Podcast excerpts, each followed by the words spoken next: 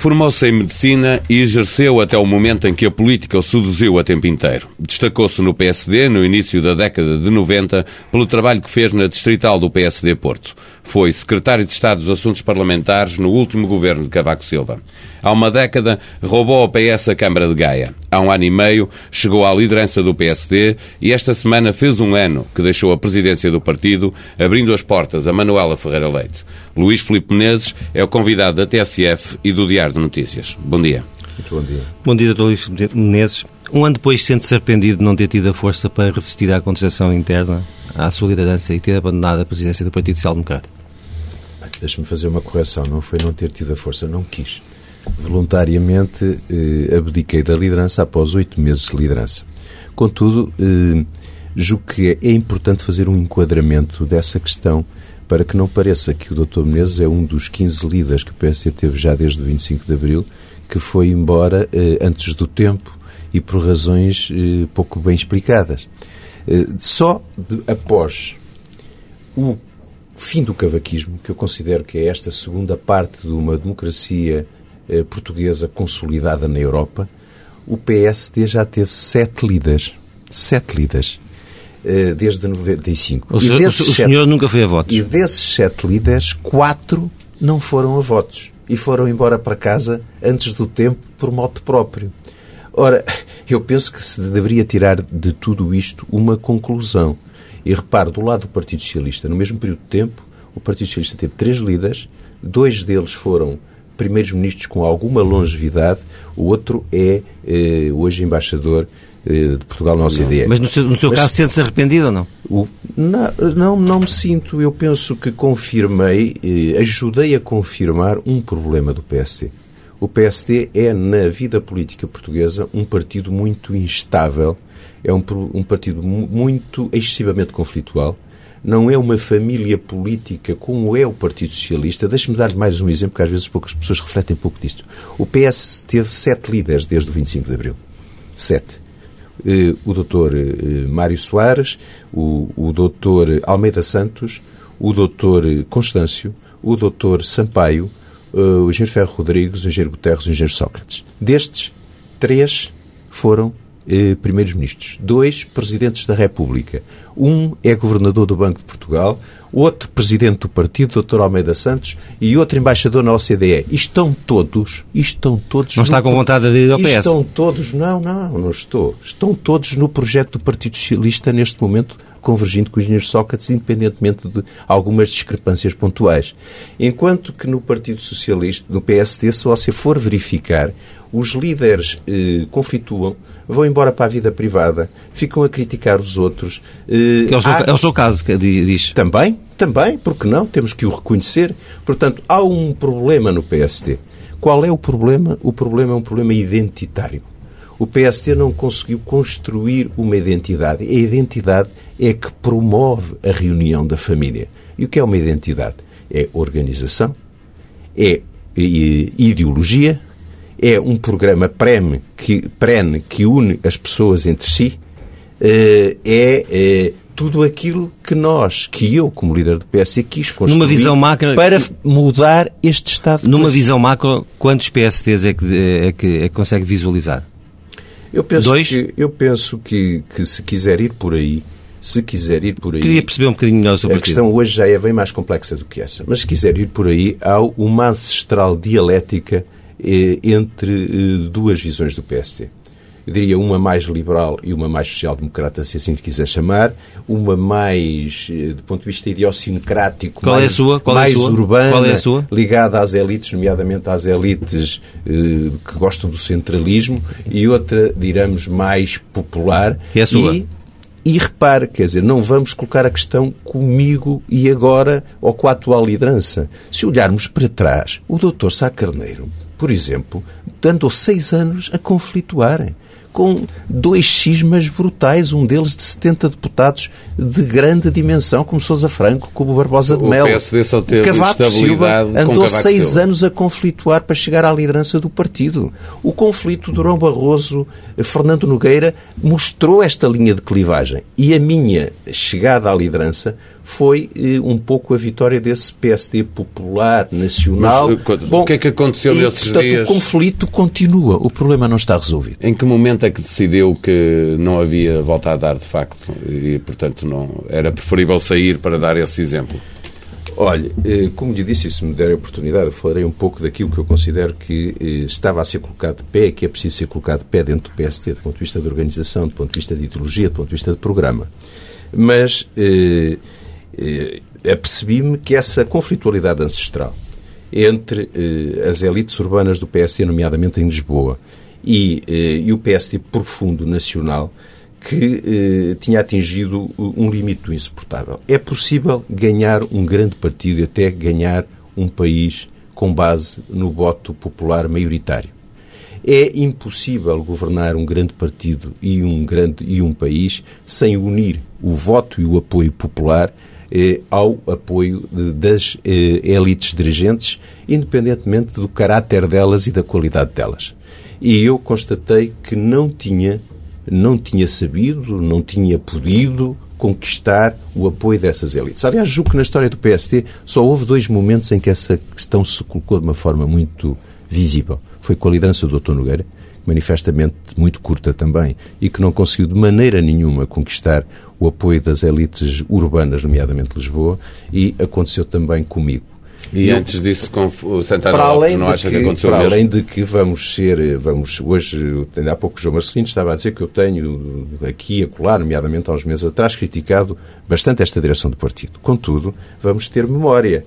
Quando eu fui líder do partido, durante seis meses, dia sim, dia não, dia sim, dia não, eu tinha o Dr. António Borges, o Dr. Aguiar Branco, o Dr. Castro Almeida, eh, o Dr. Matos Correia, Atual o. Dr. Portanto, todos os 10 diretos, os 10 secretários-gerais, é a propósito de tudo e de nada. Os seus E agora vai- vai devol- vai setas, era devolver as a mesma moeda? Era as setas do PSD que deviam ser azuis, eram as cotas que se tinham que pagar assim assado, eh, era as agências de comunicação que toda a gente usa em Portugal, desde o Sr. Engenheiro Guterres ao Dr. Cavaco, que não podiam ser utilizadas por mim.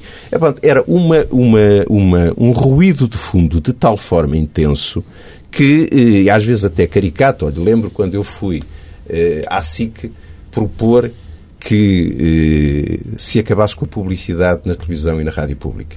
Agora, os senhores jornalistas sabem bem, como profissionais, que eu tinha razão.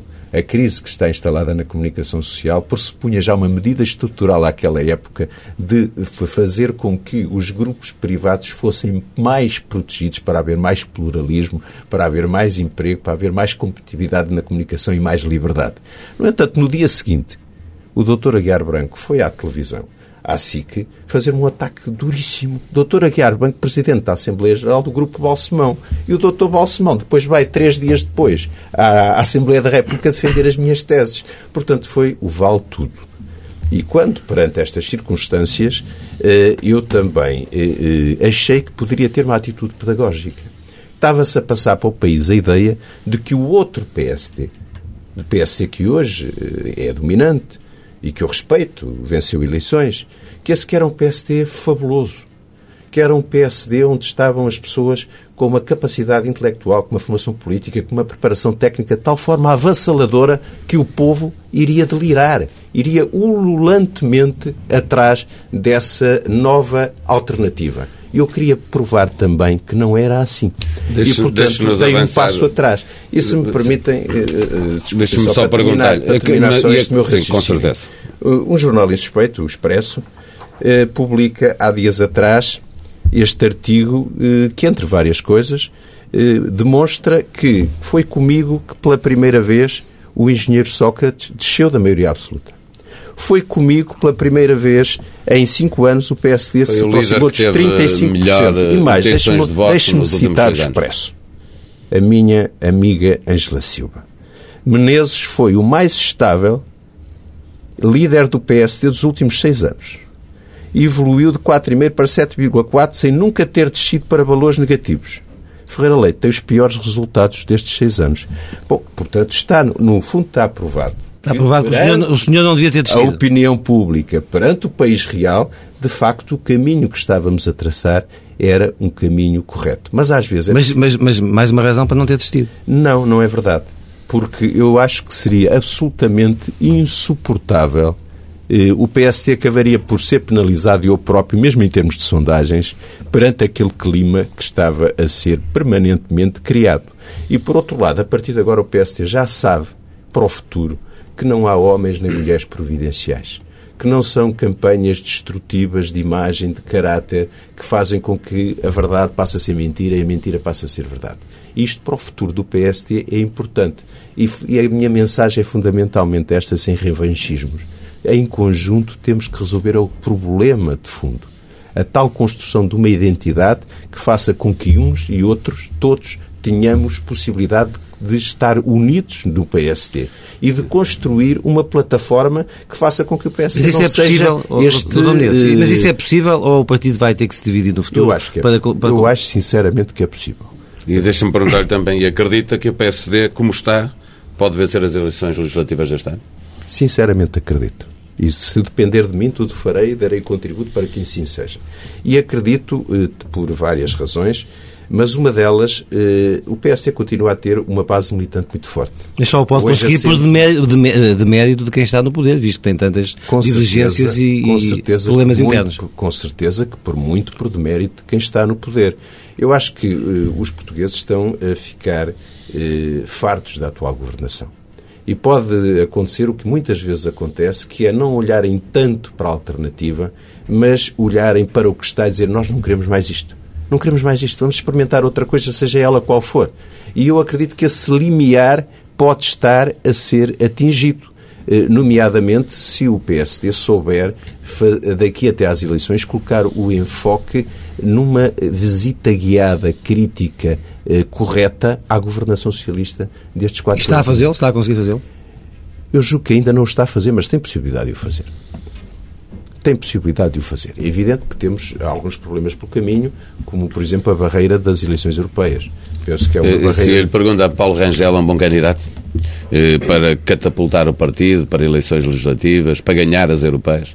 Eu, sabe que eu acho que é sempre muito delicado e muito arriscado fazer esse tipo de juízos a priorísticos em cima dos acontecimentos.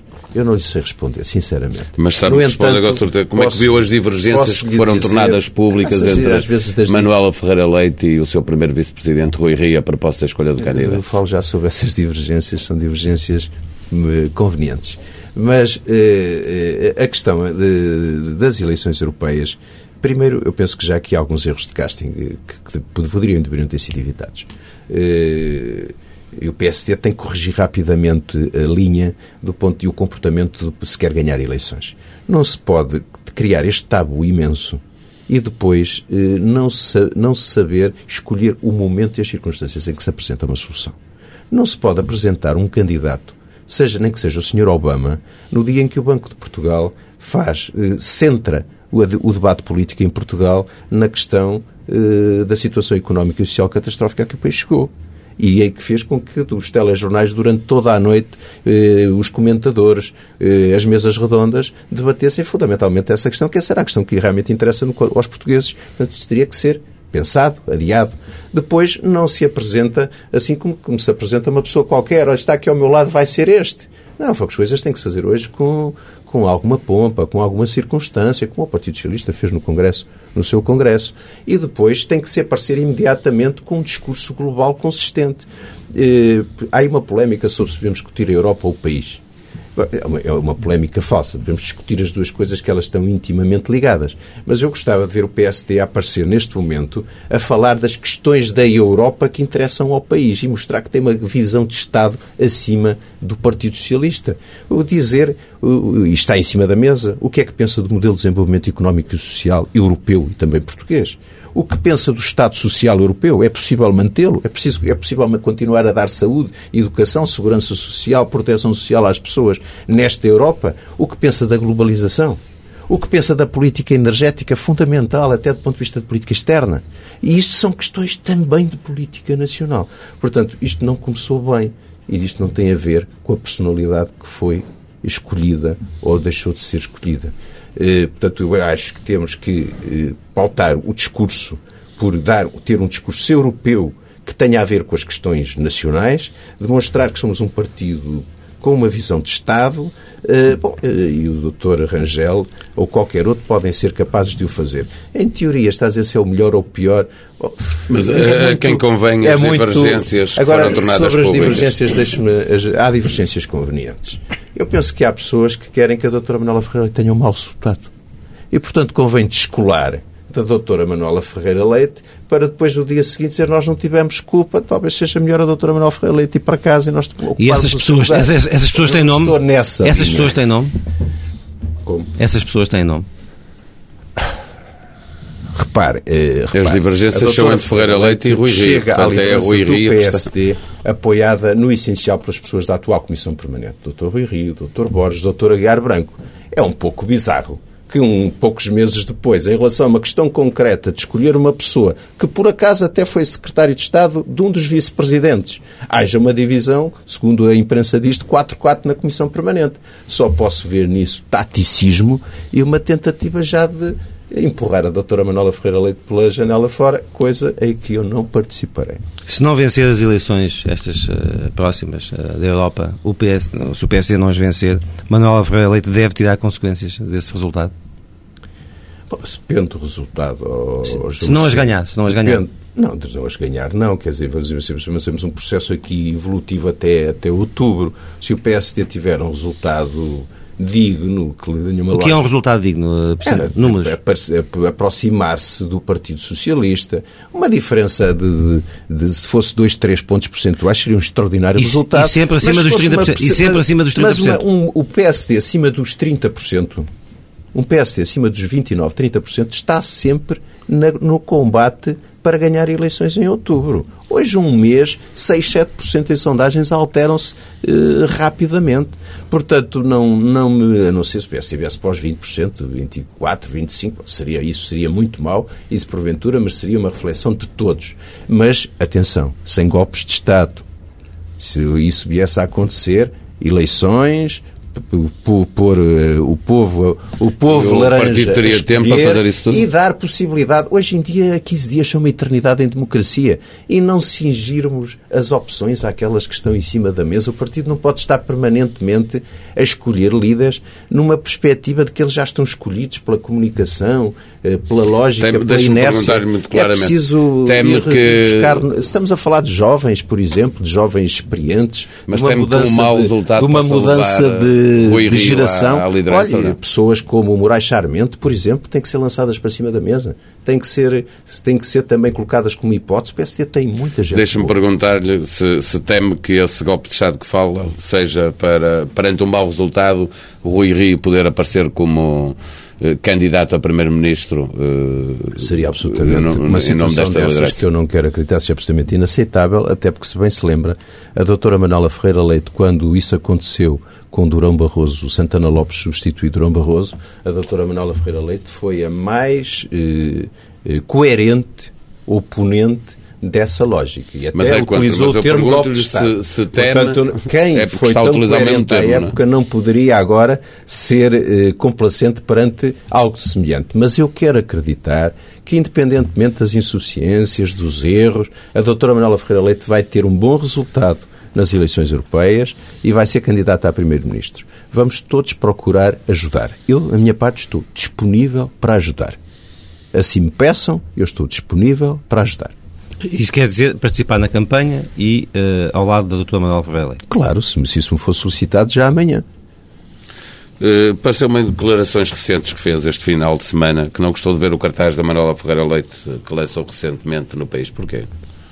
Pelas, pelas razões que há pouco expliquei. Quer dizer, hoje em dia a organização é muito importante, a organização, a estratégia é muito importante eh, na transmissão da mensagem. Eu penso que a campanha de imagem da doutora Manuela Ferreira Leite devia ter sido feito, iniciada há seis meses atrás. Ela está há um ano como líder, ao fim de seis meses começava a sua campanha de imagem. Por outro lado, nesta altura, seria a campanha de imagem dos deputados europeus. Portanto, um pouco nessa base, não vou dizer que ironizei, mas disse, bom, se calhar até seria aqui uma, uma mudança de estratégia que é a doutora Ferreira ser ela própria a dar a cara Sim, nas eleições europeias. Com o PSD a cadeiras autárquicas, uh, com o PS a cadeiras autárquicas depois das legislativas e o PSD a pretender o contrário, acha que o Presidente da República uh, pode ser tentado a marcar essas, ambas essas eleições pelo mesmo dia e não satisfazer nenhuma das partes?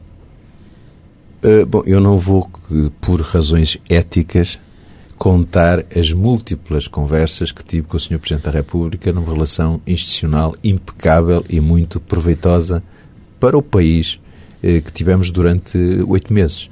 Lembro-lhe, por exemplo, que não é vulgar um partido da oposição ter um papel importante e determinante em questões de política externa. Mas foi o PSD que obrigou o engenheiro Sócrates e o país a fazer a opção pela ratificação do Tratado de Lisboa por via Sem parlamentar referente. e não por, por, por referendo. E nessas muitas conversas tipo com o Sr. Presidente da época, debati esse tema. Não vou falar, obviamente, dessas conversas, nem aquilo que falámos. Vou dar a minha opinião. Em meu entender, é uma questão irrelevante. Uh, os se as eleições forem, fossem no mesmo dia, os portugueses hoje distinguem as coisas com a maior das facilidades. Aliás, já tivemos eleições europeias e legislativas no mesmo dia, 1980 com completamente e, diferentes. E, e, e 1987. E nessa altura os resultados foram completamente diferentes. Eh, o PSD teve 51% nas legislativas, teve 37% nas eleições europeias. Em eleições autárquicas, as pessoas votam num presidente da Câmara e aí votam num um outro presidente da Junta. Os, os portugueses são muito, muito lúcidos, eh, funcionam muito bem com a democracia Essa é, portanto, a sua preferência? Acho isso absolutamente irrelevante. Admito esse cenário que o Presidente da República eventualmente possa ser tentado a ir por aí, admito. É a sua preferência, é eleições no mesmo dia? Pergunto. Não tenho preferência pessoal. Não tenho, claro, evidentemente, se me perguntasse, do ponto de vista de se eu fosse líder do PSD, o que eu preferia, eu preferia autárquicas primeiro. Primeiro. Bom, evidentemente. O presidente distrital do PSD Porto é o seu número 2 na Câmara de Gaia e é apontado como possível candidato à Câmara de Matosinhos. Gostava de continuar a tê-lo em Gaia ou gostava de o ver tentar conquistar uma Câmara ao PS? Bem, o Dr. Marco António Costa é um quadro político muito experiente, jovem, que me sucedeu na Distrital quando se dizia que face ao boom de vitórias que eu tinha tido, que a seguir tudo se poderia acontecer de pior, e ele consolidou e muito bem o poder do PSD do ponto de vista de poder local na área metropolitana de Porto. Tem experiência nacional, já esteve no governo, tem uma grande capacidade de comunicação, eh, é né, indiscutivelmente um putativo, um putativo candidato muito forte a qualquer Câmara importante. Portanto, também à Câmara de Matosinhos. Agora, eu penso que é uma questão que só ele poderá e deverá decidir eh, na altura própria, temos conversado com isso, temos os nossos calendários, e ele será sempre muito útil, ou como vice-presidente em Gaia, em Gaia ou até como presidente pode vir no futuro a ser presidente de Gaia eh, Ou até eventualmente num qualquer outro cargo.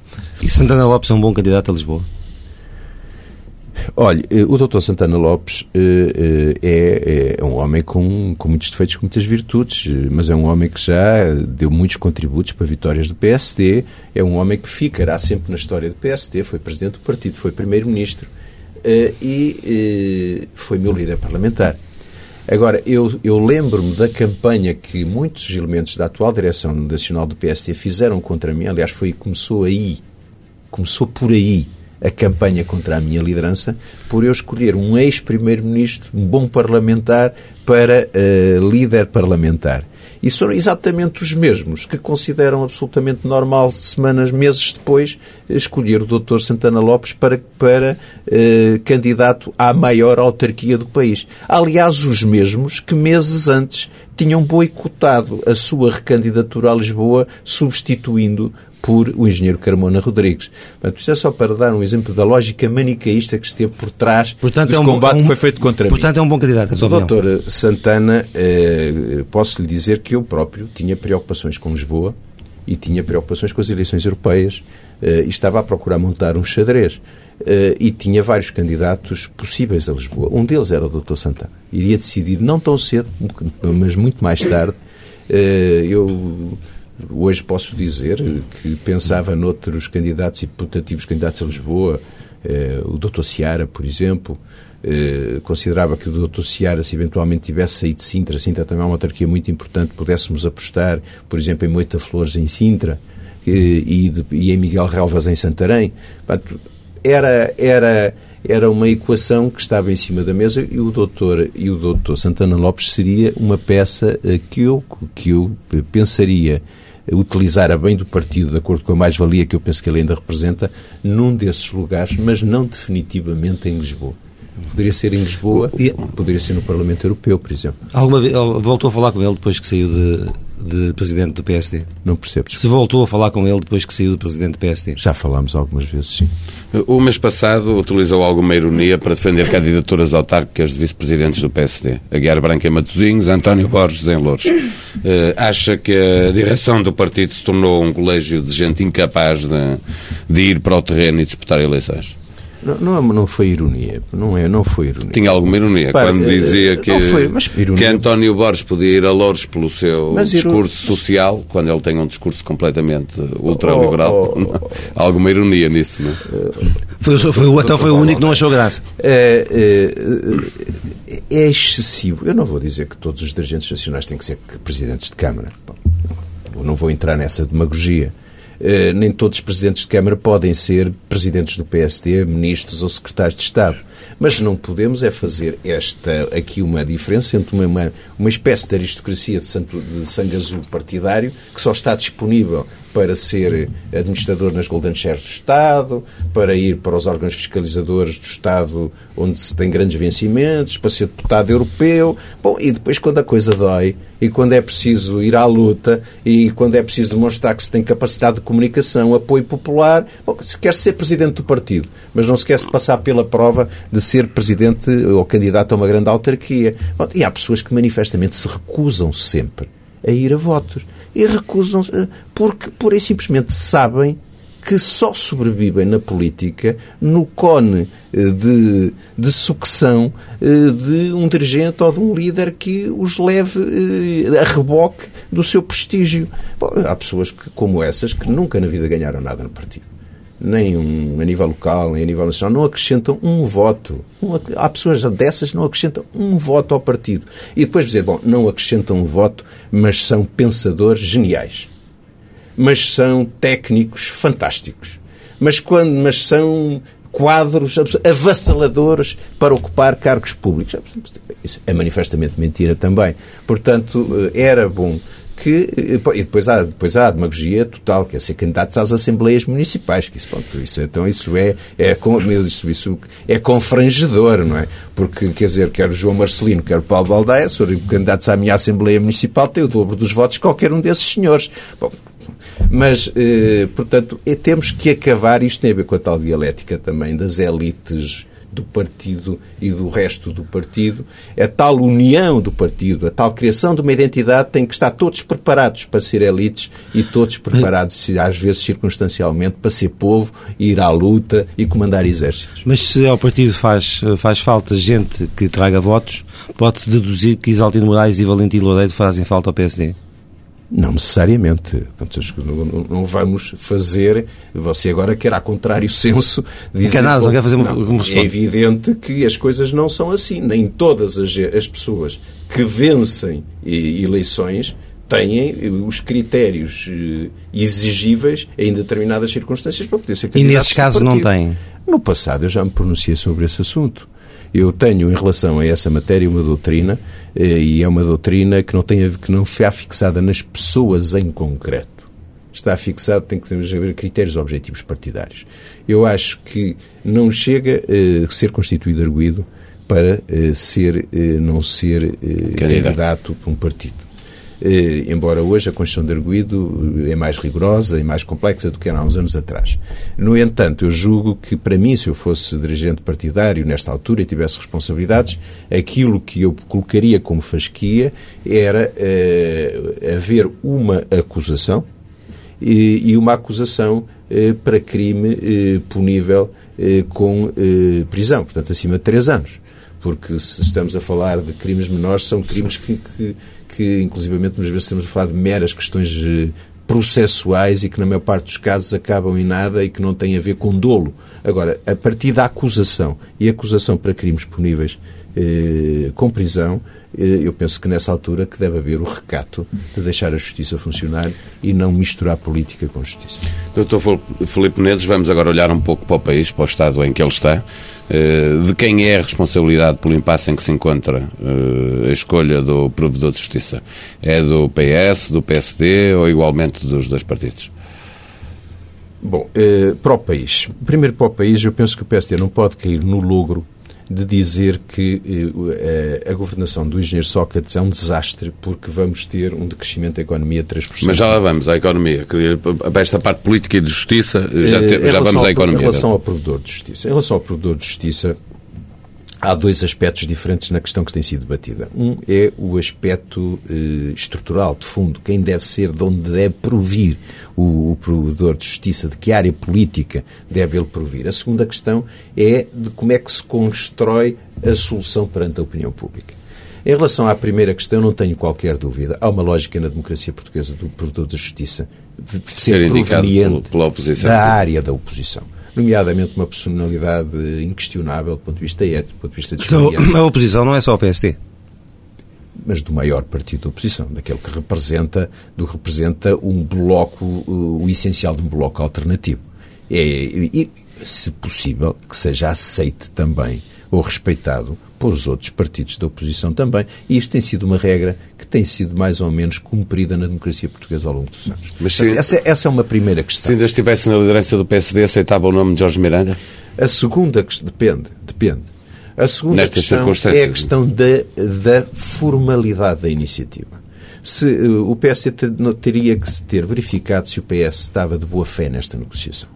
Se quando verificou que, e se é que verificou que não estava de boa fé, então o PSD devia ter sido ele a romper com, eh, com a, a, ética do sigilo e pôr em cima da mesa, como o PS pôs, um nome tão forte ou mais forte que o do Dr. Jorge Miranda e demonstrasse que havia má vontade da parte do Partido Socialista. Olhe, se, o doutor, se por exemplo o PSD tivesse nome Barbosa de Melo, presidente, ex-presidente da Assembleia da República, figura ética incontornável da democracia portuguesa. O ONUS ficava do lado do Partido Socialista. Não querem o Dr. Barbosa de Melo. Também é um dos pais da Constituição. Também foi um dos principais eh, figuras do, do da, da, da, da, formação da Constituição portuguesa. Portanto, mais um erro do PSD de Manuel Ferreira Leite. Do ponto de vista de gestão de dossiê. Sim. A crise global Não entrou... na questão de fundo. Vamos agora à economia. A crise global entrou em força em Portugal. Em sua opinião, que parte é responsabilidade internacional e que parte é a responsabilidade do governo português? Olha, eu acho que, eh, do ponto de vista político-eleitoral, eh, a crise internacional é o biombo eh, perfeito que o engenheiro Sócrates está a utilizar para escamotear os erros de governação. Porque, eu há pouco dizia que o PSD não devia cair no logro, dizer que investimento 10, 14%, eh, a economia vai decrescer 3%, o emprego vai chegar aos dois dígitos, eh, que horror, a pior crise dos últimos 35 anos. Eu acho que isto poderá ser perigoso, porque o engenheiro Sócrates Ajuda vem, vem perante os portugueses e diz, bom, mas a Europa vai decrescer em média 3,5%. Nós até vamos convergir, já não convergíamos há tantos anos, vamos convergir na época da desgraça. Eh, a Irlanda vai decrescer 7% a sua economia, o case study que era a Irlanda. Nós preparámos, para... o país estava bem preparado. Agora, este, esta tsunami internacional, acho que não devemos cair nesse lobo.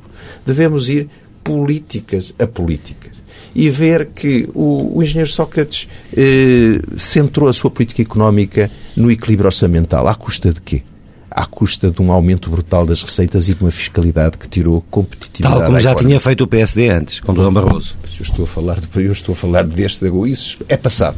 Vamos a Mas quer dizer, deste, os últimos 5, 6 anos de Portugal têm sido marcados por esse, esse caminho. Deus meu, nem o Dr. Barroso, nem a Dra. Manuela Ferreira Leite conseguiram o milagre de subir 10 impostos de uma forma brutal em Portugal. Eh, e isto foi um erro terrível. Terrível para a economia portuguesa. Depois, eh, investimento público. Hoje há este afã de investimento público.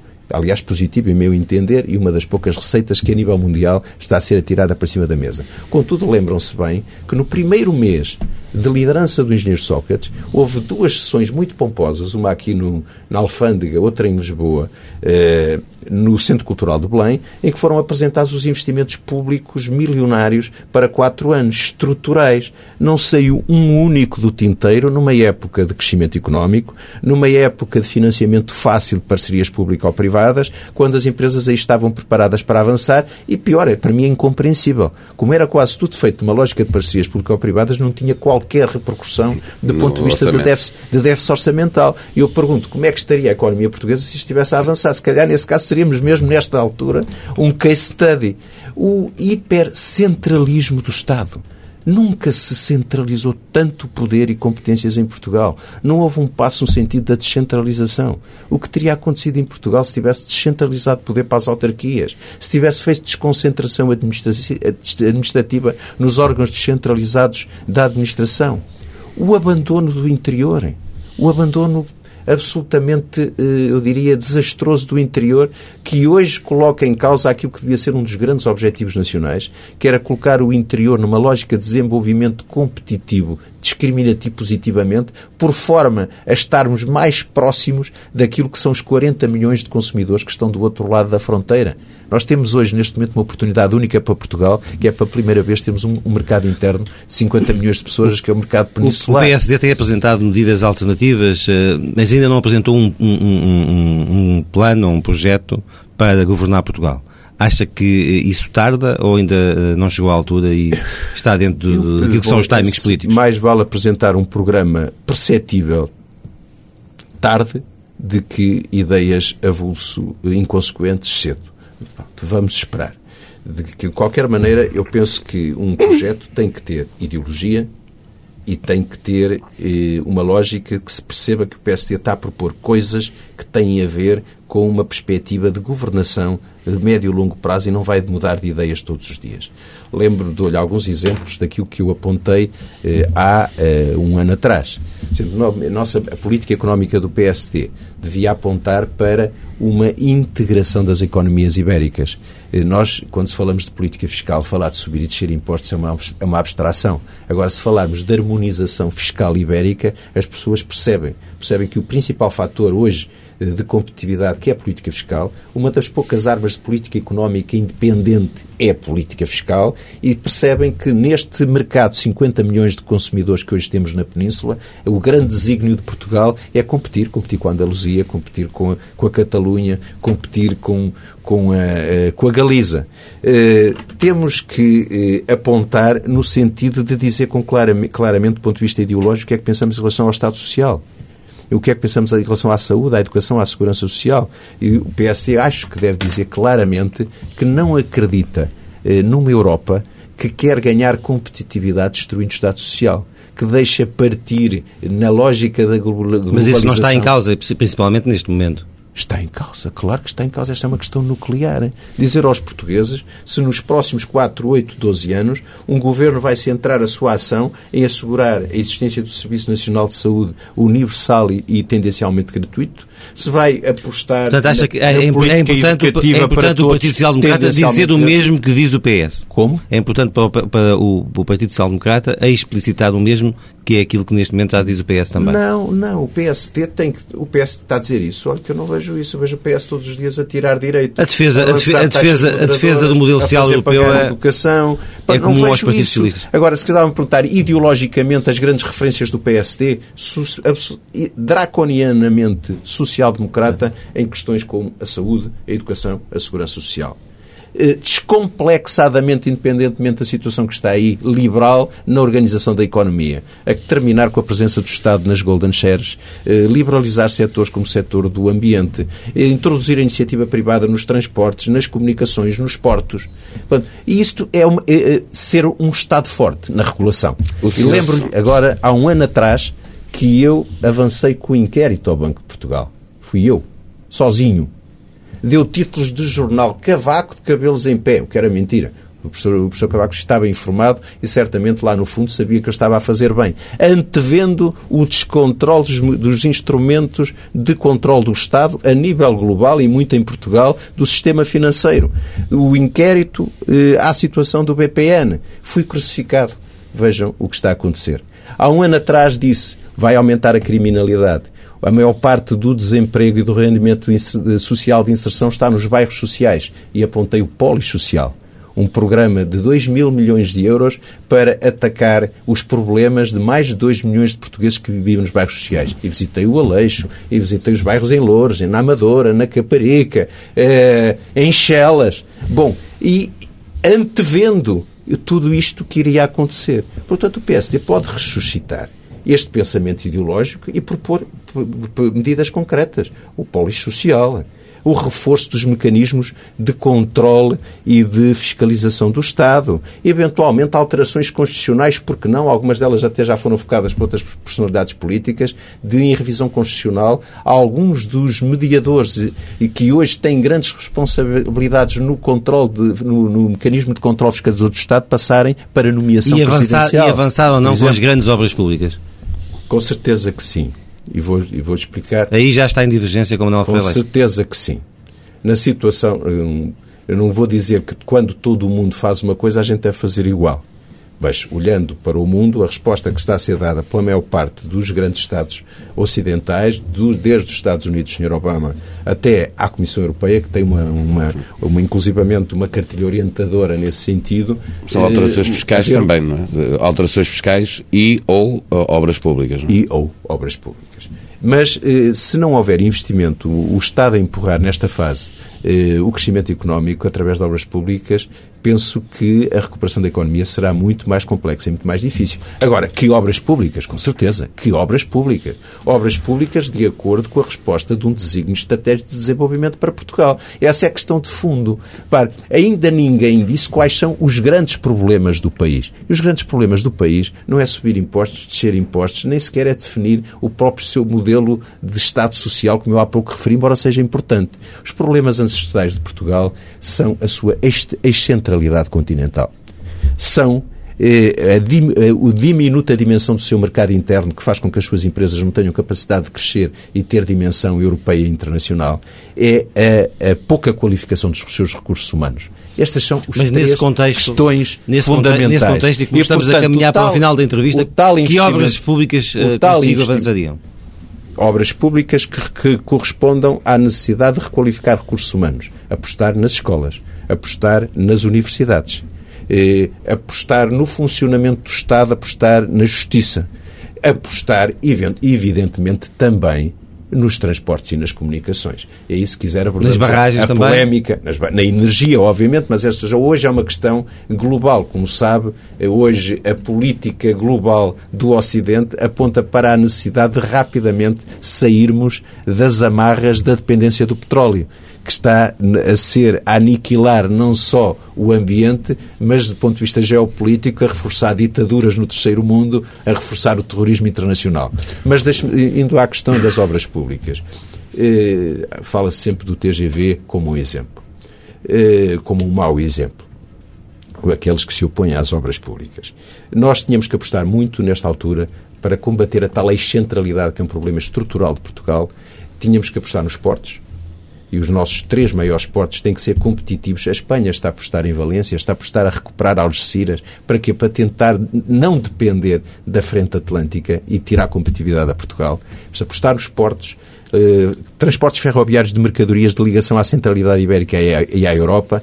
E agora, transporte de alta velocidade de passageiros. Se fosse há 10 anos atrás, há 8 anos atrás, eu dizia-lhe que não, e hoje, e, e, e disse-o que não na altura. Agora, nós temos que tocar conforme a música. Este mercado de 50 milhões de pessoas apostou do lado lá da fronteira no transporte de alta velocidade. O, caricaturando um homem de negócios eh, nórdico que venha a Madrid passar um fim de semana, pergunta, bem, eu quero ir ver oportunidades de negócio a Lisboa. Eh, a Sevilha, a Sevilha marca meio TGV, vou a Sevilha de TGV, vou a Barcelona de TGV, agora quero ir a Lisboa e ao Porto, não, Lisboa, ao Porto você vai de burro. É impossível nesta lógica desta península que tem que ser harmonizada do ponto de vista da nossa competitividade, nós temos que ter as mesmas condições que têm os outros, as outras regiões. E é um erro dizer que uma linha, eh, que uma linha Lisboa-Madrid precisará de não sei quantos milhões de passageiros para não ser deficitária. Ela será, porventura, deficitária porventura deficitária. Pelo menos de início será porventura deficitária. Mas eh, um único investidor que venha a Portugal de TGV e que decida um investimento de mil milhões de euros em Portugal eh, poderá resolver o problema dessa linha deficitária no só ano. Pedi-lhe respostas eh, muito rápidas, muito concisas, estamos mesmo já para lá do nosso tempo. Eh, Dias Loureiro já devia ter saído do Conselho de Estado. Em meu entender, sim. E Cavaco Silva tem sido o Presidente da República que o país precisa. O professor Cavaco Silva tem cumprido escrupulosamente com aquilo que, que é o seu programa eleitoral. O Primeiro-Ministro José Sócrates está hoje politicamente fragilizado. O Primeiro-Ministro está, eh, mal fora, que não há nenhum Primeiro-Ministro que ao fim de quatro anos na Europa não esteja fragilizado. Em função daquilo, das notícias que tem havido sobre uh, todos os processos polémicos que, que são do conhecimento do grande público. Uns justos, outros injustos, mas são sempre fragilizantes. Agora, eu, eu, eu coloco-me sempre, neste particular, coloco-me sempre do lado de quem tem o direito de se defender. E, portanto, acho que tem, em alguns casos têm sido excessivos os ataques por essas razões ao engenheiro Sócrates. Como é que foi recebido no seu regresso a Gaia? Como o político que falhou ou acha que a sua relação com a cidade se manteve inalterada? Ao contrário de outros presidentes de Câmara que assumiram funções nacionais no passado, eu nunca saí de Gaia. Portanto, Mas o seu, regresso, o, seu, o seu regresso diário a Gaia? Eu tenho uma relação de afetividade muito forte com os eleitores em Gaia e, portanto, as ligações do coração em política são indestrutíveis. É absolutamente impossível voltar a vê-lo como candidato à presidência do Partido Social Democrata? Não, nada na vida é impossível. Doutor Luís Filipe Menezes, bom dia, muito obrigado por ter vindo ao TSF e ao Diário de Notícias.